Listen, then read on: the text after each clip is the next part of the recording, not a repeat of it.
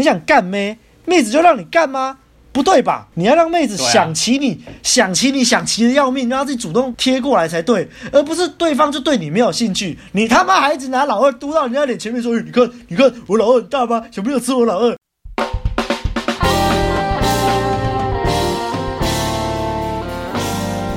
嘿呦，大家好！哎呦，大家好！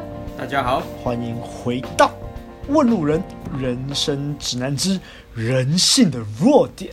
A.K.A. 卡内基沟通与人际关系。那今天要讲的是第一步的第三节，也就是原则三啦。那这个原则三呢，叫做能这么做的人，世人必将与他在一起；若不能这么做，则注定。终身寂寞啊！这个他的引言有点长，这个标题有点长，啊。他每次都很喜欢卖这种梗，不知道在卖啥。对，然后最后才把那个原则放在最后面才讲，他真喜欢铺梗。好了，那开始之前不要忘了按赞、订阅、分享给身边所有的朋友，还有最重要，欢迎抖内给我们朋友熬夜录音。耶！那我们就开始来讲今天的这一条吧。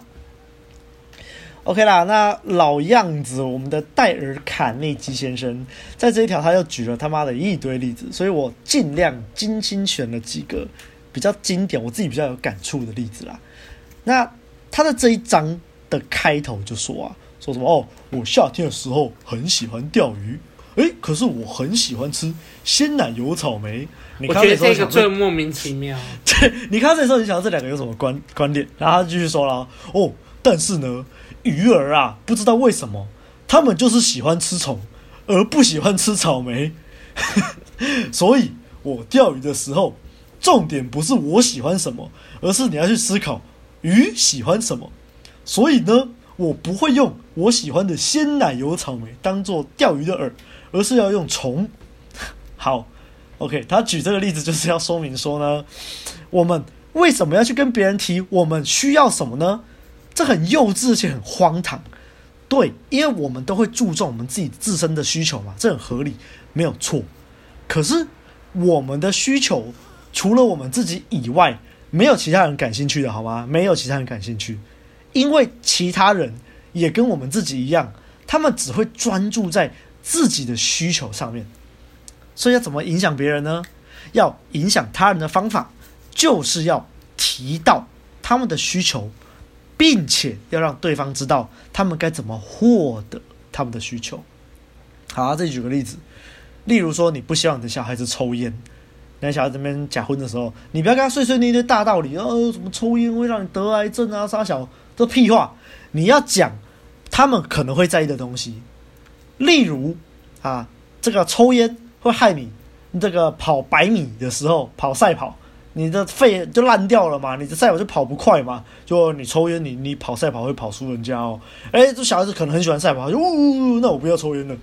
或者是可能小孩子很喜欢棒球，就他说：“诶，你抽烟，你这样害害你不能组棒球队哦。人家你体力就比人家烂，你要怎么打棒球？”小孩子呜，那我不要抽烟了。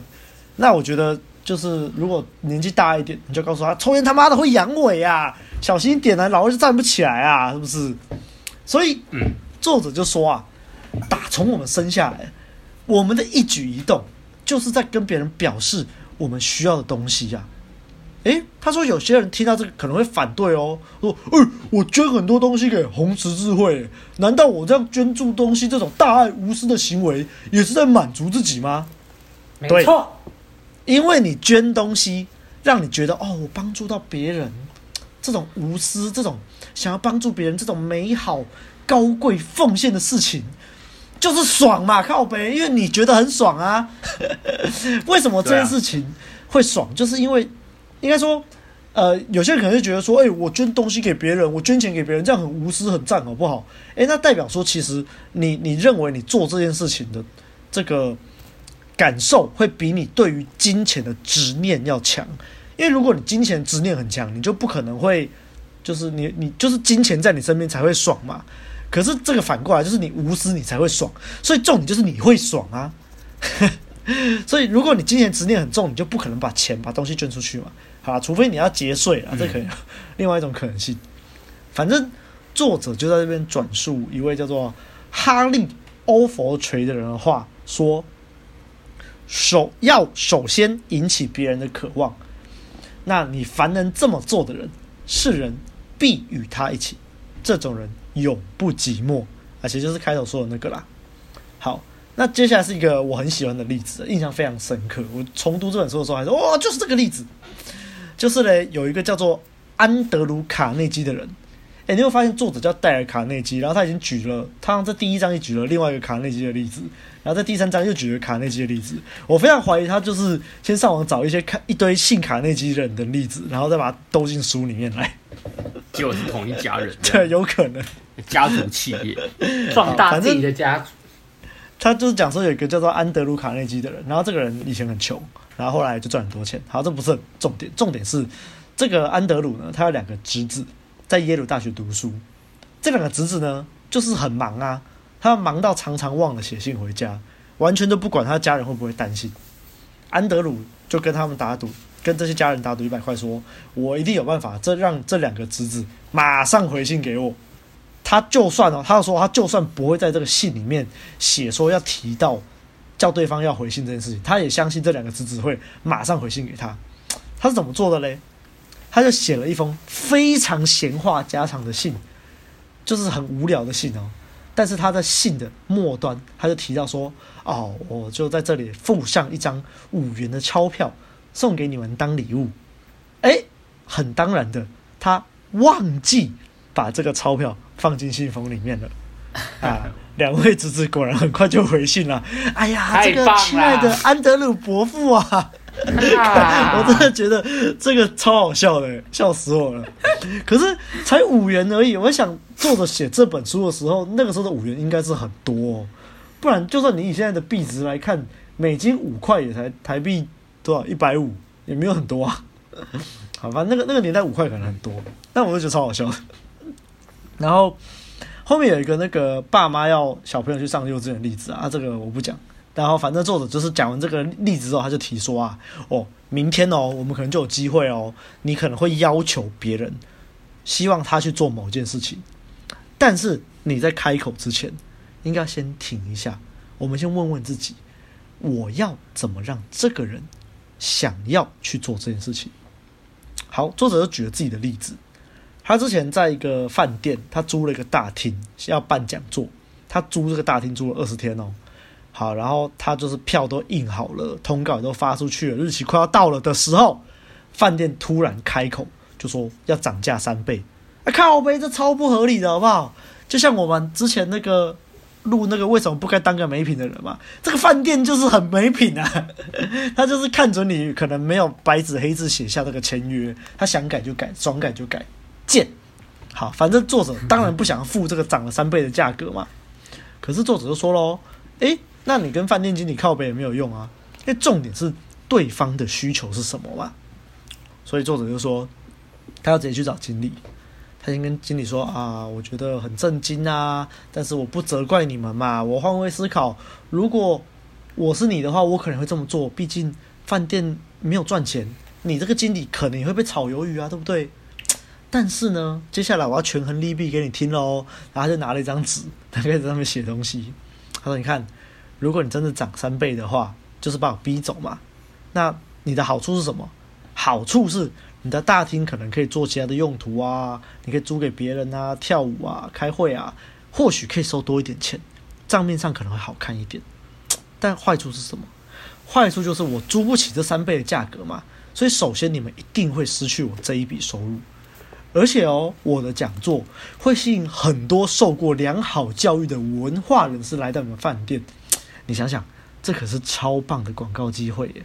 你们如果在报纸上面登广告，叫别人来你们饭店看看，你每次可能还要花个五千块登广告，诶，都还不一定有办法吸引这么多优质的人来参观呢。那你看我办这个讲座，对你们饭店来说是不是很超值啊？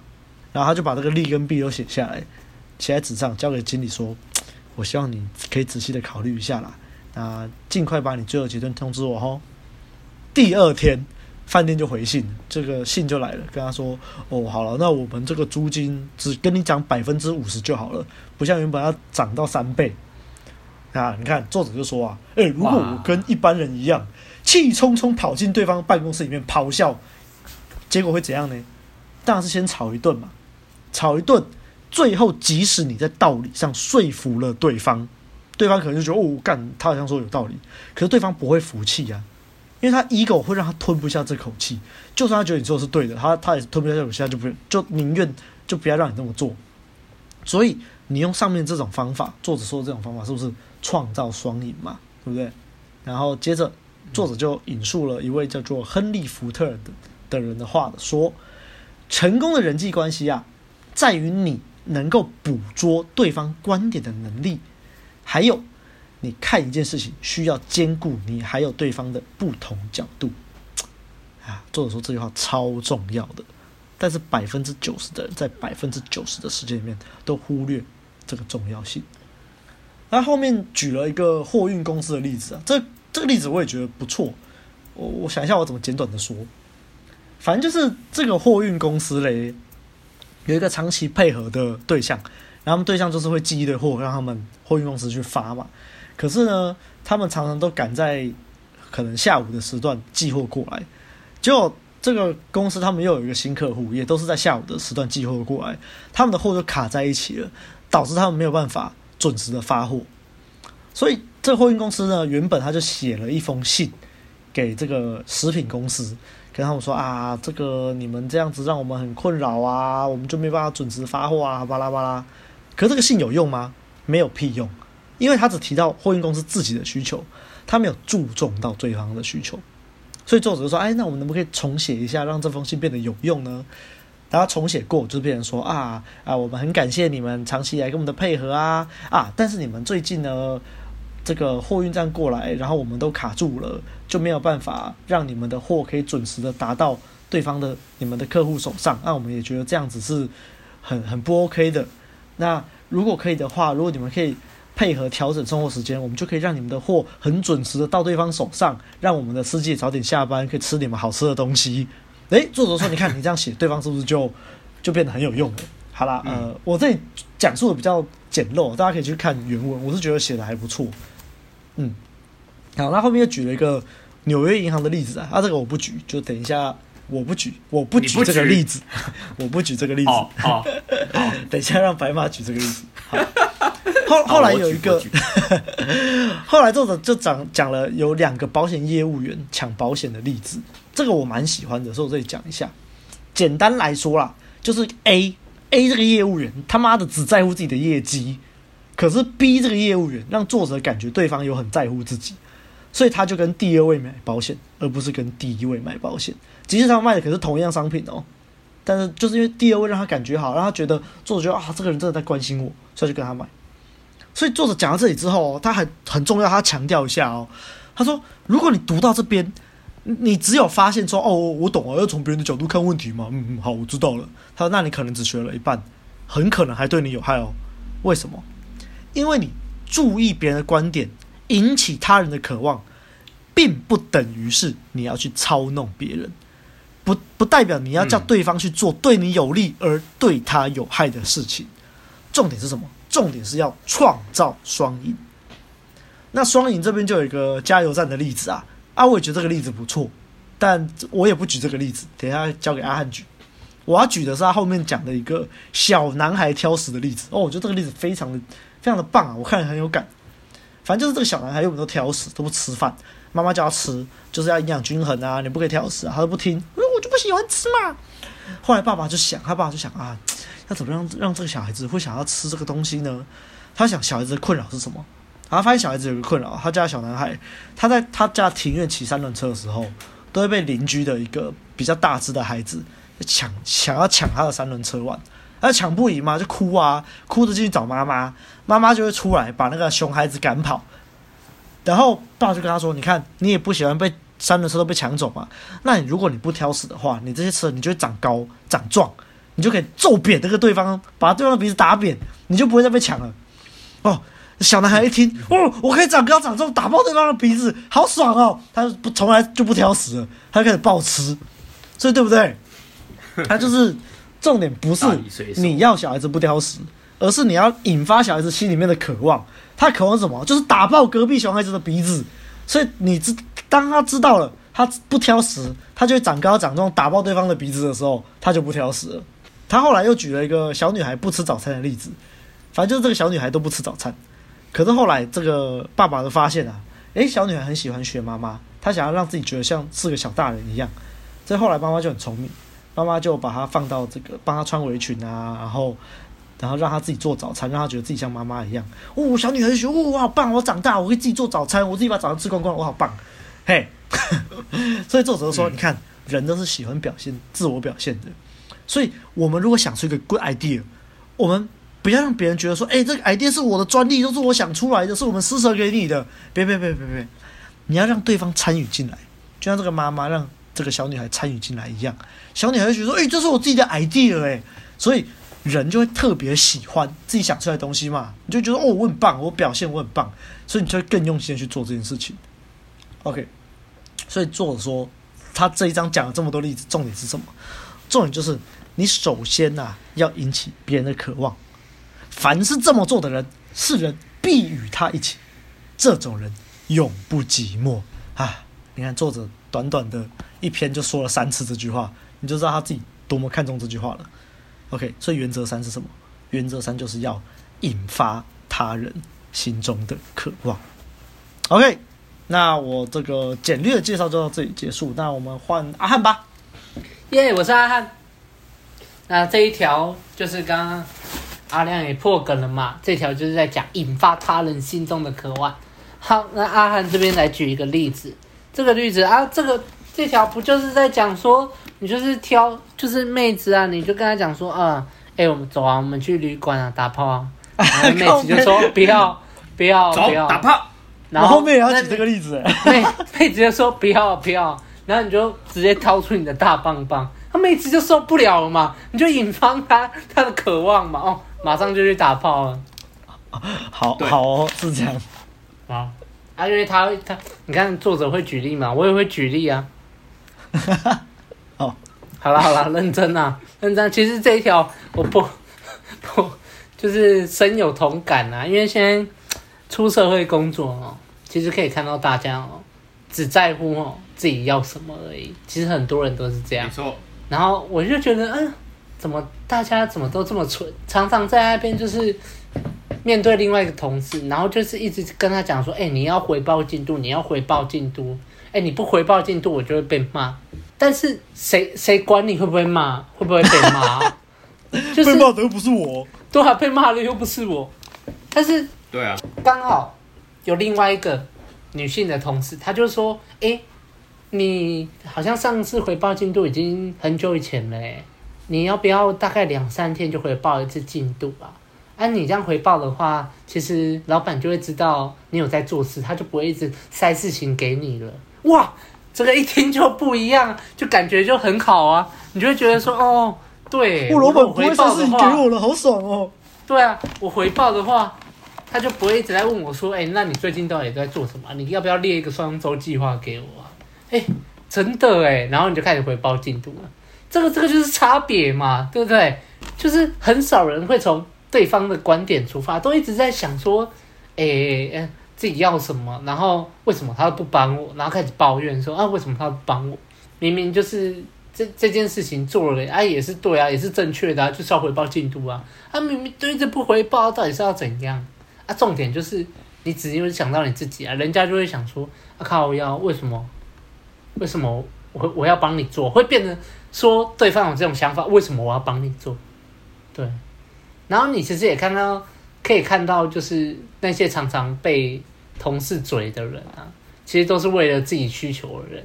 常常有时候可能他出现，他就走到你面前，然后就说：“哎，这个老板说这个部分的工作就分配给你喽，好，拜拜。”然后你就哈，沙小虽然是小虽然是老板分配的，但是你就会觉得说：“哈，沙小这个这个计划的主导人不是你吗？那你怎么就这样丢掉了？”但是相反相反的，就是有一些。同事他就不一样啊，一样也不一样。他就会说：“哎、欸，我最我最近就是要做一个那个净土，那这个设计对不对？我觉得说，哎、欸，蛮适合你的。我记得你蛮喜欢就是这种住宅型的设计，而且我觉得说可以给你这个发挥空间。我觉得老板也蛮喜欢，其实也蛮喜欢你的设计。我觉得我常常设计他都改很多，所以我觉得哎，这个你应该可以做得很好。而且到时候拿到奖金以后，你如果做得很好，也可以拿到奖金这样。然后你就会觉得说，哎，不错哎，他给我一个空间哎，然后我刚好我最近，对啊，也可以做我喜欢的设计。反正我就对啊，就是有一个发挥空间。然后他有抓到这个同事的点嘛？这个同事就是喜欢设计。对不对？然后他也可以顺利的完成这个计划嘛？啊，其实这个道理很简单嘛。你其实就只是多做了一件事，你就换位思考，然后去知道说，哎，对方喜欢什么，他到底需要什么，他现阶段他需要什么，对，然后还有他的喜好在哪里，对，然后你去给予他嘛，你就去给他一个这样的，提出这样的一个机会，一个。空间，他当然会被吸引啊。那久而久之，他一定会变成，他一定会认定你是他的同伴嘛。因为他一回想，哎、跟你的合作都很愉快，那你一定是变，一定跟他人际关系会变得很好。而且最重要的点就是双赢。这个这这件事情，你看，像刚刚前面提到的嘛，回报进度，哎、欸，这个同事回报进度了，那他的督导也不会被，也不会被老板找麻烦嘛。然后还有刚刚那个设计嘛，诶，他他丢给他设计，那他可以做得很开心，然后又不会说很多问题，然后他的这个进图的计划也可以顺利进行，重点就是双赢嘛，对不对？双方都可以获获得自己想要的东西嘛，这样才有意义呀。啊，他就像文中加油站的老人的例子，啊，就是直直接。你看一开始他们跟他讲嘛，他就是不改啊，他他的店面就是把它放给他烂啊。好啊，那那就不要讲了。你你要不要去我们其他分店看看？哦，他一去直接视觉冲击嘛，就会觉得说，啊啊，就人哎，人家做的这么好哎，那为什么我要把我的店放放放烂成那样？人都是要追求卓越的嘛，所以他一看视觉冲击啊啊，我回去我改我改，对对对，他他也想要那样嘛。他也想要就是他的店面看起来这么碧丽堂皇嘛，堂皇吗？随便。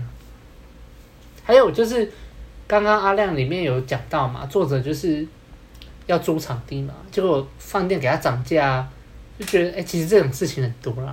然后他就去人家饭店嘛，然后提出那个利弊嘛，然后引导对方，他去引导对方了解到，哎、如果你租给我，其实这个是一个双赢的局面哦。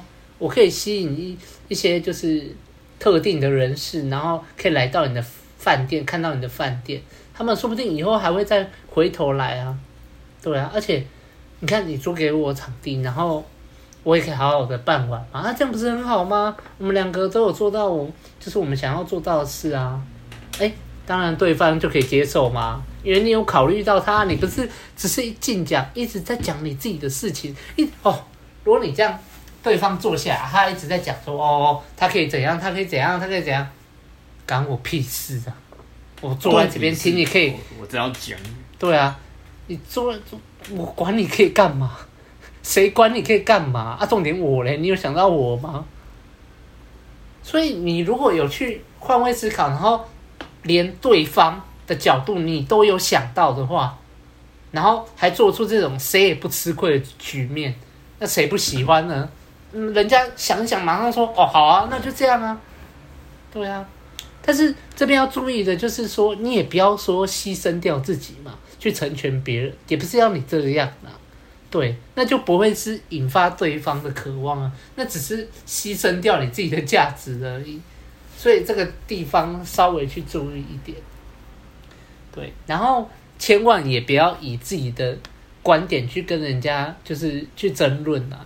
意思就说，哎、啊，你明明就租给我啊，一大堆人都会来啊，你不要，你白痴哦，啊，就算你有理哦，啊，对方始终也不会去鸟你啦，啊，因为你就已经争论起啊，就算你有理，太太 ego 起来，他就说啊，那我反正我就不要给你了，我就是不要租给你，我就是要涨价，那这样也不这样也不好嘛，对不对？占赢占赢了又怎样？对方也不会帮你啊，气都气死了。就是我们非常的勇气说的啊，就是你赢了，但是会引来对方复仇啊，没有用。对啊，前面也讲过了嘛，不批评，不责备，不抱怨嘛。对，然后面对妹子也是啊，你常常跟妹子乔约会的行程，哇靠，你排一大堆你自己想去的，啊、那有屁用嘛？那妹子看到说，哈，那、啊、你就去去那个模型店，怎样怎样怎样啊？我干嘛陪你去看什么逛什么模型展、模型店？然后你给我排一个那个什么？汽车旅馆，对啊，汽车旅馆，在 汽车旅馆要干嘛？啊，你排约会不会这样排啊？你出去排一定是，哎、欸，我们可以去可能什么，哎、欸，什么公园走走，哎、欸，啊那边最近好像有一个快闪摊位，就蛮可爱的，啊，你也可以，我们也可以去顺便去看看啊，而且还可以拍照，怎样怎样怎样，你一定要去勾起妹子的，就是一点兴趣嘛，那种欲望嘛。然后或是说什么？再去汽车旅馆啊？对了，再去汽车旅馆，或是或是你会讲到说，哎、欸，我们可以去那个什么山啊，那边啊，不错啊，那边有一个咖啡厅，哎、欸，咖啡你可能没有打到它嘛，那你就说啊，对哦，那边还有一片一片夜景，然后很漂亮，我带过人哦，他们每个都说赞，带、欸、过人他可能就不想去了啊。他可能说你带过了，你跟别人去过，我不要跟你去。还跟你屁事哦！妹子都这样啊，干。对啊，妹子都这样。但我这边要讲的就是，就举例嘛，像去排约会，你一定也会提到说，哎、那边可以干嘛干嘛，去引起妹子的欲望嘛，对不对？让她想要去啊。所以很多次啊，你想不通的时候，很多人都会在那边抱怨说，哎、欸，为什么他要这样？为什么他就要这样拒绝我？啊，我明明就。这个方案就很好，但是你没有注意到的是，这个方案只是对你很好。你一换位思考，常常换位思考，马上就答：哎，对，其实我排这个，如果我是女生，好像也没兴趣。约第一次约会，好像也不该去这样，好像会怪怪的。其实有时候你换位思考，马上那个就豁然开朗。对，所以大家可以记得这个方法。如果你不是有时候事情想不通，你就换换成对方的角度去想，你马上就知道要怎么做。阿汉的的部分就大概就是这样，就是换位的能力、同理的能力了。嗯、这个我们也一直在告诉，有都有在讲到啦。那先从 game 谈起好了。刚刚讲说你找妹子约会的时候啊，你明明知道自己很想要打炮，可是你也不会跟女生说走，我们去汽车旅馆打炮，走，你也不会这么直接嘛。除非真的那个妹子她就是已经完全引发了，只要见面就是只想把你给吃掉。就除非除非你们可能在夜店已经先抠抠摸摸，然后对方吃的一塌糊涂之类的啊。还有看到你的老二很凸很大这样子啊，除非是这个这种情况，但我相信大部分的人应该都不是像我这样子啦。干话干话，所以你看嘛，你也知道说自己想打炮，可是你也不会直接跟对方这样子讲啊，所以。等于说，你也要顾虑到对方的心情，也就是刚刚所谓的同理啊。那在这一条里面，其实讲到的一个很核心的概念，就是你要会换位思考，然后你要从对方的角度去思考事情，而不是完全从自己的角度思考事情。所以这就会牵涉到，当你在社会中出社会工作啊，或者是跟人家沟通，那包含呃我们现在讲的约会都一样啦，就是没有不同啦。那这个的原则原理很简单，就是我们一直在讲的，每个人最在乎的都还是自己的事情。书里面的例子，我里里面有一个例子，刚你们都没有提到，我还蛮喜欢的，就是一个广告公司，他要写信给电台，请电台帮他宣传他们的公司。那那一封信里面就一直说。如果你帮我们的公司打广告，我们的公司就可以变成什么全世界第一啊！我们的公司就可以变很厉害啊！这样这样这样这样。嗯，那个电台也就是收信的人，他又不是那个广告公司的人，他管你要变成什么第一名？靠北哦，又不是我的公司变第一名，是你们的公司变第一名的。那我做这些事情是对你有好处，对我有什么好处？对，刚讲每个人最在乎的都还是有关于自己的事情，所以当这个好处是别人的时候，自己当然就不会很上心啊，被白嫖的感觉呢？对啊，那这封信看起来就是，就听起来就蛮蠢的啦，一直说自己想要怎样怎样怎样，就忽略了说应该是要让对方觉得说，哎，你今天帮我做这些事情，你可以得到什么好处，而且应该是一开始就要讲出来。对，因为这个例子里面后面还是有提到说可以帮他帮助他们的公司怎么样怎样怎样，可是他就只提到一点点，而且还放在最后面。那人家在看的时候就会觉得干关我屁事哦，那是你的公司变好，又不是我的公司变好。那有有些时候你跟人家在合作的时候，对方也有可能会觉得说干，就是别人变得更好，不就等于我变得很渺小嘛？我变得很弱嘛？那我为什么要帮你？对啊。然后这个例例子里面，他又举举到说那个收信的人啊，他收到这封信之后，他其实还在想他自己的事情，就说干我我今天才刚上班，我现在心烦意乱的，我还要去帮你想什么？要帮你宣传公司，关我什么事情？我现在在乎的是。干，银行要取消我的房贷了啊！干，我家里的鼠葵被虫子咬得面目全非了啊！干，股票市场又跌停板。干，我今天早上没赶上车。干，我的朋友昨天没邀我参加舞会，什么什么，巴拉巴拉巴拉巴拉巴拉的。每个人在乎的都还是自己的事情。而且我们在读《被讨厌的勇气》的时候，有一章也特别强调说，人很容易就会觉得自己是最特别的那一个。对，其实。大部分的人都都稍微还是有一点自我中心啦，因为人本来就是自私的啊。大部分的人一出生下来，其实所做每一件事情，刚刚讲的嘛，都是在追求自己想要的东西。其实以前听过一句话也蛮类似的，就是人的一生其实都是在追求自己的离苦得乐，就是自己想要想要得到那一份快乐啦。你所做，包括说你今天坐姿。坐着，然后你想要换一个坐姿，是因为你可能感感到不舒服，所以你想要换一个比较舒服的的坐姿。这种小动作，我们也可以说它是离苦得乐。那像刚刚说的，就是你你今天即使是呃捐钱好了，你不是花钱买自己想要的东西，你捐钱，你获得了心理上的满足感，一种成就感，那也是一种快乐。那那就是每一件事情其实都是为了自己嘛。所以基于这样子的原则来讲，当你在要求别人做事情的时候，你提出你自己想要什么做什么，要要要要干要干嘛？这样最好是能够说服别人，可以就是做你想要做的事情嘛。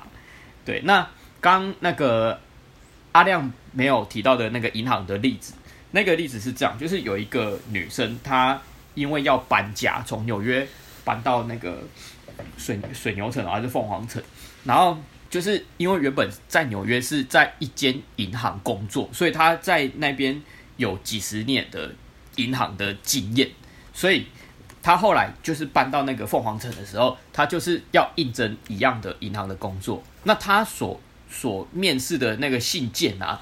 他就没有说什么哦，我需要这份工作，我才能养家活口，我才能养我的儿子，我才有钱可以赚，我才可以就是有有房租可以付什么的。他他完全不会这样子写，嗯，因为人家会觉得说靠，就是这不是？你你可以养家活口，关我屁事。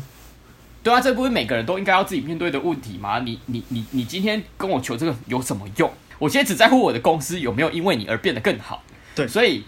这位妈妈她在应征工作的时候就写到：“我今天有什么能力？我的专业可以为你的公司、为你这间银行，就是获得怎样子的利益？如果你今天用了我，我可以帮助你们怎么样？怎样？怎样？怎样？能够帮助你们的公司获得怎样？怎样子的好处？当然啊，这个我们在学怎么应征、面试一间公司的时候，其实。”都会提到这一点，嗯，就是你，你应该要告诉你的面试官说，你身上有什么优势，对，你有什么专长，可以为这间公司带来利益，带来他们需要的东西，也就是提供什么价值，对啊，这样子公司才会录用你啊。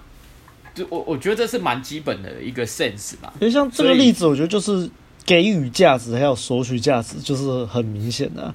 你你像前面说说、啊、哦，我需要养家什么什么，这就是在索取价值嘛。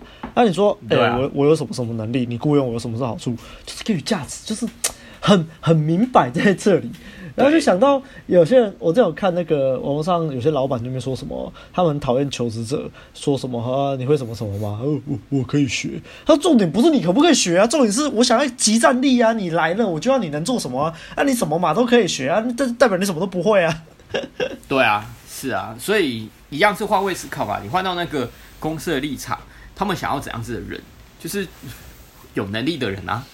他们在乎的是他们的公司，甚至是个人老板自己，他能够获得什么好处。每个人最在乎的还是自己的事情。呃，我必须讲，这个一定要再强调，所以这是一个原则。那我刚刚我听到阿汉他提到那个建筑师设计的那些事情，其实因为我想到我最近的工作也是在谈工程啊。那因为我们的案子就是我们是政府机关，然后要找那个学校跟那个营造厂和那个建筑师事务所去合作几个案子，但是因为大家知道说，就是政府有一个很特别的呃一个一个文化，就是长官很喜欢在他的任内，在他的任期之内完成很多项工作，没错，所以会导 所以会导致导致大家都忙得要要求。要求这个案子的那个提成会非常非常非常的不合理的，反正就是要短下来的时候，哎，没错没错没错没错。对，那我我们这些就是帮长官执行这个任务的，就会觉得干，就是这是要逼死谁？我们要跟那些学校和那个就不可能的事啊。然后然后然后长官他们只在乎一件事情，就是赶快在我的任期内把这件事情给完成，所以。长官要求学校、要求县市政府都会说那个什么，你们这样子太慢了，就是要快一点啊，什么什么，快一点才能什么什么，赶赶快赚到钱啊，帮助到偏乡的小孩啊什么的。屁话！如果我今天是，如果我今天是建筑师的话，我根本不 care 这个，好不好？我只 care 我赚不赚得到钱，我能不能在合约的期限内给他完成这件事情。那一样就是阿安刚刚有提到说，建筑师他其实很喜欢，就是表现自己很很很。那个设计嘛，他的那个发挥所长。那问题是现在长官希望他骑程短一点，长骑程短一点是长官自己的需求，然后他拿这一点来要求建筑师，建筑师会觉得说关我屁事哦，你要在你的任期之内完成这些事情，关我屁事，所以就会变成扭曲一成怎样？就是上位的人他们会用一种负增强的手法去。就是逼迫下面的人赶快把这件事情做完。那大家知道，就是建筑师还有一个麻烦，就是签合约之后，他必须要在合约之内把它给完成，不然就要罚钱。那这已经变成一种负增强了。就是当你没有完成的时候，你要就是做接受到这种惩罚。那好，我我们今天回来，今天建筑师做这件事情，已经完全不是由上面来引发他下面做事情的渴望了，而是透过负增强来让他觉得说，干，我今天要避免。被罚钱，所以我要赶快把这件事情做完。那问题来了，那他做这件事情会做得开心吗？所以问题就来了，为什么那么多就是单位跟单位、企业跟企业，或者是机关跟机关之间合作起来会那么的痛苦，会骂来骂去，就是因为大家都没有引发对方想要真正做这件事情的渴望，所以大家都做得不开心啊。你看嘛，要在短时间之内完成这件事情，你只能用法律、用法规来限制他。在短时间之内做这些事情，他会做得开心吗？当然不会啊。嗯，所以就是在职场上，如果你没有顾虑到这些的话，为为什么就是大家就是这样骂来骂去，然后就是造成这种社会的矛盾跟对立？因为你没有站在对方的立场去思考，对啊。可是我讲这些也没有用啦，因为那个这这这部分比较特别，因为在职场上面，其实很多这种事情你也不得已，因为 长官就是这个样子。那回到我们自己自身，嗯，这个可以给我们一个警惕，就是当你要要求别人做事情的时候，麻烦不要以你的立场为出发点，因为你这样子很容易招致怨恨，人家会觉得说，就是我为什么要为了你，为什么要为了你做这些事情？没有人有义务要帮你做这些事情，即使今天有利益或者是什么，也有可能是基于法律上的那种呃负面负增强的那种关系，这样做起来也不会开心的啊。对啊，嗯，然后书里面还有一句话，我觉得你看嘛，这个社会就是这样子，大家都只想到自己，就是自私自利。所以里面有提到一句话，我还蛮喜欢的。他说：“这是个充满掠夺、自私自利的世界，所以少数表现的不自私，而且愿意帮助别人的人，就能够得到极大的益处，因为很少人会在这方面跟他竞争。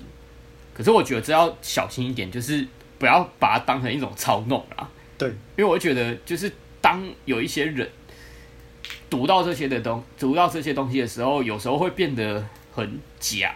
我在想，有些人他们可能读到这本书，读到这个地方的时候，就是其实，呃，虽然到头来可能还是表现出哦，我今天就是不自私自利，我有站在你的立场去思考，可是他内心潜意识里面却会很得意说，哈哈，看吧，就是我我我很厉害，我都会我都会就是知道对方在想什么，所以我可以从他身上得到我想要的东西，我很厉害吧？这样子，我觉得这样子就有点给人不舒服的感觉。而而且明明就是为了自己的利益，还要装的一副都是为你好的样子。对啊，对哦，对方看得出来。这样子，我觉得这。我我现在真的很讨厌这种不真诚的这种态度跟关系，所以我觉得知知道这个，然后可能在理解上跟那个就是实践上，可能还是要注意一下，不要让自己变成那个样子，就是变成操弄，然后、嗯、然后你其实里面有写到嘛，就是不要把它拿来利益自己，然后伤害他人。我觉得这是这一条里面比较需要注意跟小心的地方的。对，对啊，那我这一条大概补充到这边。好我刚刚听到白马说，就就是有在强调说站在对方的角度想，我就突然想到前阵子不是很多因为疫情的关系要戴口罩嘛，然后就蛮多超商的店员很衰小，就就人家不戴口罩爆气，然后就拿刀砍他，或者是挖对方眼睛杀笑，就是很可怕的新闻。那刚刚想到我们上课的时候，诶、欸，我们老师就是这个咨商师有讲到说，就是如果类似你是招商店员遇到这种情况，对方不戴口罩要怎么处理，就是。因为其实为什么对方会暴怒，很多时候是因为店员可能讲了某些话激起对方的 ego。例如之前那个被刺死的那个新闻是说，那个店员就跟对方说啊，如果你不戴口罩的话，我就不帮你结账啊，你你就戴口罩之后再回来再帮你结。然后对方就刚好心情不好还是啥小，然后就暴怒，就出去拿口罩丢在店员脸上，再出去拿刀把店员刺死。然后我们智商师是说啊，如果你换一种讲法。就说啊，不好意思，因为现在法规关系，就是可能还是麻烦你戴口罩，不然的话，你就是我我这边也不想要这样，但是因为我们这个店里面都有监视录影或什么，到时候如果害你受罚的话，也过意不去啊。现在政府抓很严啊，反正就是你把政府，就是你把矛头指向另外一个人，然后就是站在对方立场想啊，也不想要你被受罚啊，这样也造为你会为你造成不方便啊。这样就是一个站在对方立场想，对方也会觉得听起来也比较舒服啊，他可能就好了。他他虽然觉得也很麻烦，但是就是又觉得你讲的道理，也觉得你有关心他，他就比较不会这么心不甘情不愿，就你可能就不会被刺死了。虽然这样讲会不会有时候我们在检讨受害者了啊？不管了，反正 就是就是你如果能好好，你如果能好好讲话，我就是在检讨受害者啦。这个中华文传传统文化，人死为大嘛，人都死了。好，反正就是我们如果能好好讲话，就好好讲话嘛。